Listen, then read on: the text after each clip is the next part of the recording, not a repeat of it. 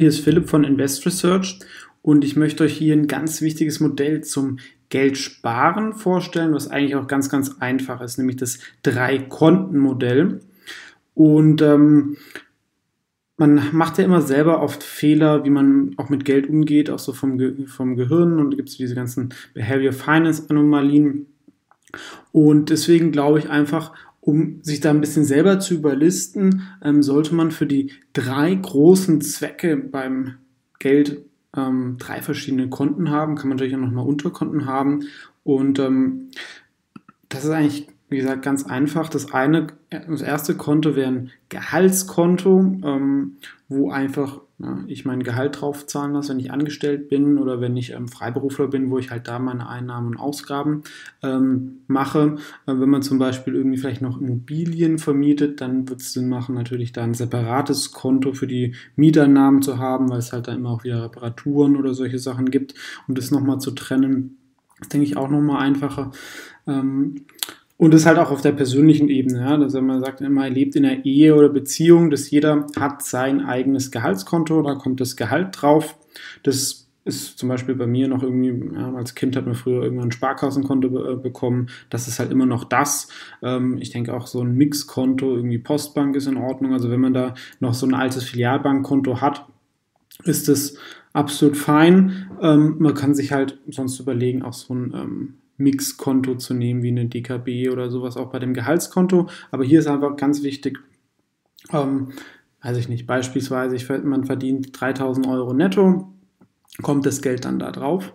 Und von diesem Geld ähm, kann man dann wirklich halt, und das ist das Einfache, ähm, definieren, wie viel Geld man eigentlich für die Lebenshaltung ausgeben will und wie viel Geld man ähm, sparen will und investieren will. Und ja, wenn wir sagen, wir nehmen jetzt diese 3000 Euro, dann kann man zum Beispiel sagen, okay, ich komme mit 2000 Euro klar. Ähm, idealerweise vielleicht gerade, wenn man jetzt nicht private Krankenversicherung hat, ähm, sollte man vielleicht auf 1500 Euro runtergehen und kann dann jeden Monat ähm, 1500 Euro auf das Investmentkonto ähm, einzahlen.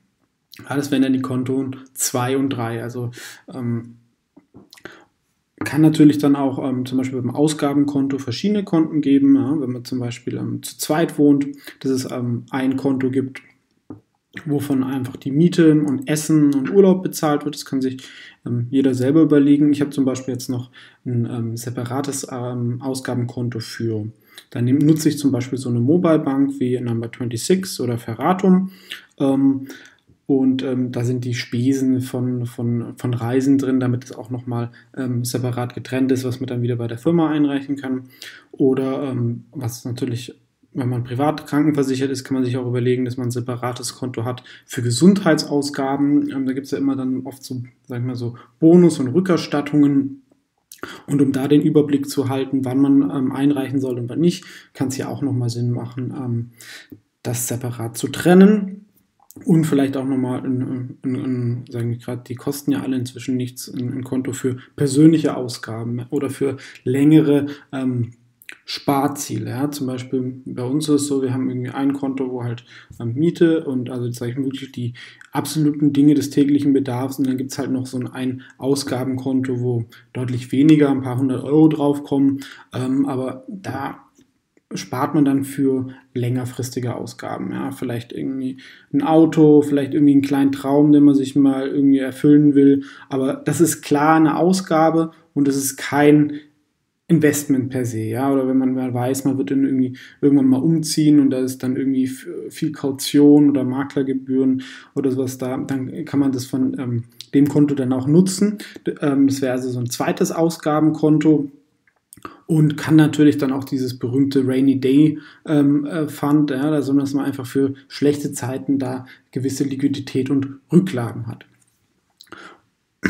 Ja, also das ist schon mal, sagen wir mal, Konto 1 und Konto 2 haben vielleicht schon mal äh, die meisten, ähm, aber ich glaube, es ist einfach nochmal, aber ganz, ganz viele haben einfach auch nur, wirklich nur irgendwie ein Gehaltskonto, wo das Gehalt drauf geht und sie bezahlen davon irgendwie alles und dieser Prozess wird nicht monatlich dann gemacht. Dann schaut man vielleicht einmal im Jahr, was übrig bleibt, um das zu investieren. Und das ähm, glaube ich einfach, dass es viel besser ist, das auf einer monatlichen Basis zu definieren. Dann weiß ich auch wirklich ganz genau, ich will im Monat 1500 Euro pro Person für Lebenshaltung ausgeben oder 1000, je nachdem, welcher Stadt und welchen Lebensstandard ihr habt. Und ich will so und so viel Geld sparen. Und ähm, das ist auch der, der ähm, Sparen sollte man halt dann eigentlich aber auch das Geld halt investieren, das halt das Geld für sich arbeiten lassen und dazu braucht man ein Investmentkonto. Bei, zum Beispiel bei einer DKB oder Cortal Consors ähm, kann man dann auch so ein Depot dort ähm, aufmachen, hat dann nochmal so ein extra Konto dazu. Ansonsten gibt es da auch sehr gute reine Online-Broker, zum Beispiel OnVista oder ähm, Flatex. Ändert sich immer ein bisschen, findet ihr auch noch auf Investor Search ähm, Tipps dazu. Und ähm, diesen Schritt haben aber auch wirklich viele Leute noch nicht gegangen, die dann nur sagen, ja, ich will ja ein bisschen ähm, Geld investieren, aber dann haben sie irgendwie noch nicht mal ein Investmentkonto. Also das ist wirklich ganz wichtig, dass man das einmal macht und dass dieses System dann halt, wie gesagt, mit diesen drei Konten, deswegen wiederhole ich so oft, aufsetzt mit Gehaltskonto, Ausgabenkonto und Investmentkonto. Und ähm, da das dann, wie gesagt, auch teilweise hat man ja dann äh, beim Ausgaben vielleicht sogar zwei, drei oder dann idealerweise nutzt man auch so eine App wie Finanzblick. Ja, mit dem, mit dem iPhone kann man das dann direkt irgendwie über Touch ID oder Face ID hat man da irgendwie Zugang ähm, und kann dann alle seine, ähm, auch von einer App aus seinen Kontostand checken, um den Überblick auch ein bisschen zu behalten. Gibt es auch viele andere, auch so von Startups. Finanzblick finde ich von der Usability so ist okay, ähm, kann ich auch noch mal ein Video zu machen. Aber da steckt Bull Data Service dahinter. Das ist eine relativ seriöse Firma und das war so das Ausschlaggebende. Ja, und hier sehen wir auch nochmal die Vorteile des Dreikontenmodells. Ich habe halt diese klare Trennung von Einnahmen, Ausgaben, Investment und wie gesagt, man überlistet sich so ein bisschen selber. Ja, jeder kennt es vielleicht, wenn man irgendwie 200, 300 Euro im Geldbeutel hat, ist das Geld irgendwie schneller weg, als wenn man nur 50 Euro drin hat. Oder wenn man ähm, einfach das Geld auf dem Konto ähm, sich ähm, ansammeln lässt und ähm, anstatt zu sparen, gibt man dann doch dem Impuls nach und kauft irgendeine größere Ausgabe, ähm, was man vielleicht gar nicht unbedingt braucht. Und ähm, wenn es zum Beispiel auch die Einnahmen sich erhöhen, kann man halt automatisch sagen, okay, alles, was, was wir nicht unbedingt brauchen, ähm, geht sofort in die Spar- und Investitionsquote. Und auch auf einer persönlichen Ebene, glaube ich, ist es auch gar nicht schlecht für Ehe und Beziehung, dass eigentlich weniger Streit ums Geld gibt, weil es irgendwie, man kann dann klar definieren, welche Ausgaben in Gemeinschaft sind und ähm, welche Ausgaben man dann vielleicht auch vom, dann vom persönlichen Ausgaben oder Gehaltskonto bestreiten möchte.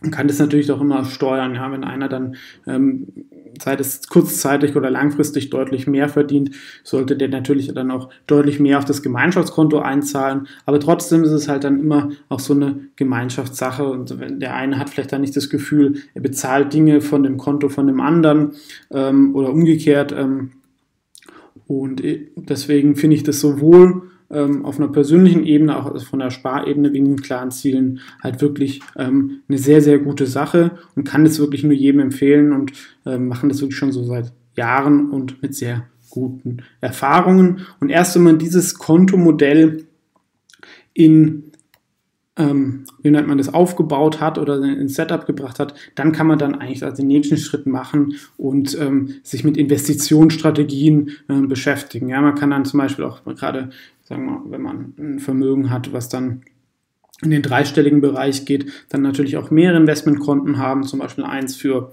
ähm, eine Aktienstrategie offensiv, eins, wo man vielleicht Sparpläne, ähm, sagen wir ETFs, Fonds, Wikifolios kauft ähm, oder ein Investmentkonto, wo man ein bisschen defensiver aufgestellt ist, wo vielleicht dann auch ähm, eher ein bisschen defensivere Aktien sind oder Produkte. Das ist natürlich dann nochmal ein zweiter Schritt, aber wie gesagt, das Wichtige ist, dass man Einnahmen, Ausgaben und Investieren ähm, von den Konten auch trennt. Und das ist ja auch dieses ähm, Investmodell, ähm, äh, der Weg, sage ich mal, zur finanziellen Unabhängigkeit oder Reichtum. Man muss in keinem dieser drei Disziplinen exzellent sein. Ja? Man braucht jetzt nicht das super duper Gehalt, man muss auch nicht super der sparsamste Mensch der Welt sein und auch nicht der beste Investor der Welt sein, um das zu machen. Aber man muss in allen drei ähm, Disziplin sollte man halt überdurchschnittlich sein, ja, dass ich einigermaßen gut verdiene, dass ich besser auf der, als der Durchschnitt auf meine Ausgaben achte und dass ich das, was übrig bleibt,